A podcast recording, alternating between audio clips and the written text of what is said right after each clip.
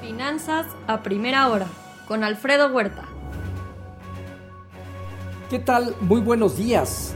Ya son 134.4 millones el total de infectados. Ayer sumaron otros 686 mil nuevos casos, 77 mil en Estados Unidos.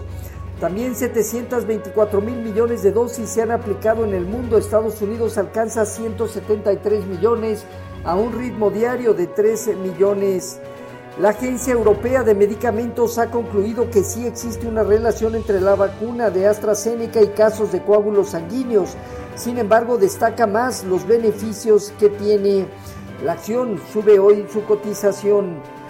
El plan fiscal de Joe Biden busca cerrar espacios a transferencias de ganancias y aumentar la obligación fiscal de las empresas para recaudar hasta 2.5 billones de dólares busca que las grandes multinacionales paguen impuestos basados en ventas locales.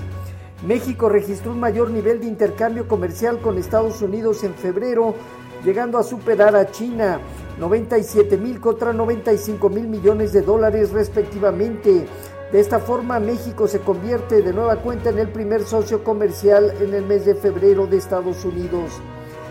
La Secretaría de Hacienda prevé que en 2022 aumentará el costo de deuda estimado en 762 mil millones de pesos. El presidente Andrés Manuel y la vicepresidente Kamala Harris discutieron sobre control y guardia en temas de migración para evitar los incrementos.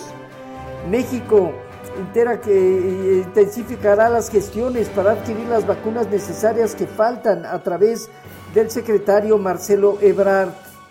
Los mercados aguardan datos de solicitudes por seguro de desempleo. Más tarde el discurso de Jerome Powell se dio a conocer la inflación en México al mes de marzo, 4.67%, la general 4.12%, la subyacente y los precios al productor en 6.28%. En Asia Pacífico, sesgo ligeramente positivo. China, Hong Kong, India, Indonesia, Corea del Sur ganaron terreno. Japón con baja marginal. En Europa dominan movimientos eh, mixtos donde Alemania, Italia y el IBEX de España pierden un poco de terreno. Francia y el Financial Times de Londres avanzan.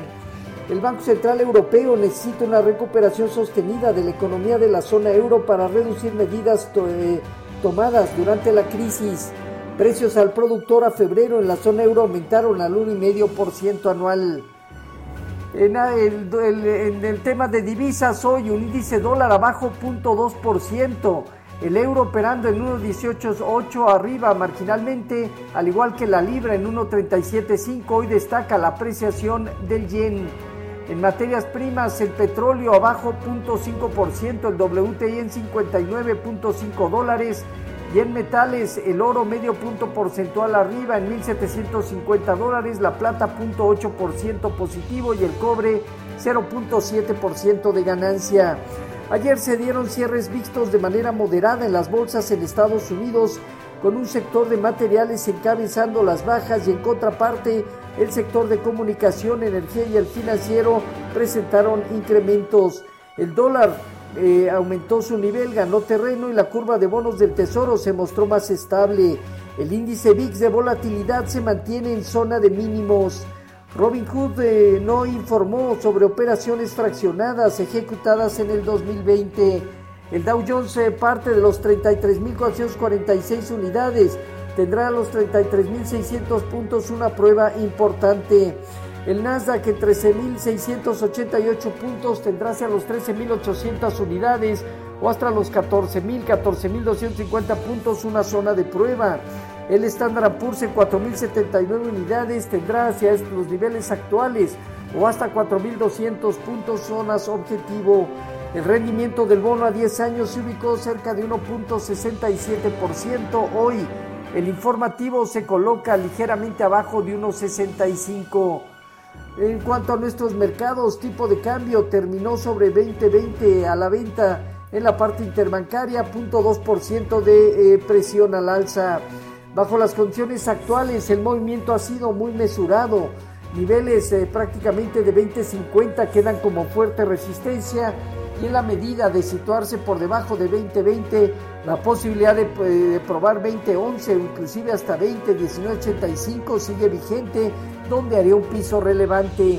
Fondio diario, papel gubernamental en 406 y bancario en 412, la TIA 28 días en 429. El índice de precios y cotizaciones disminuyó 0.2% para establecerse en 47.897 unidades con una operatividad inferior al promedio diario.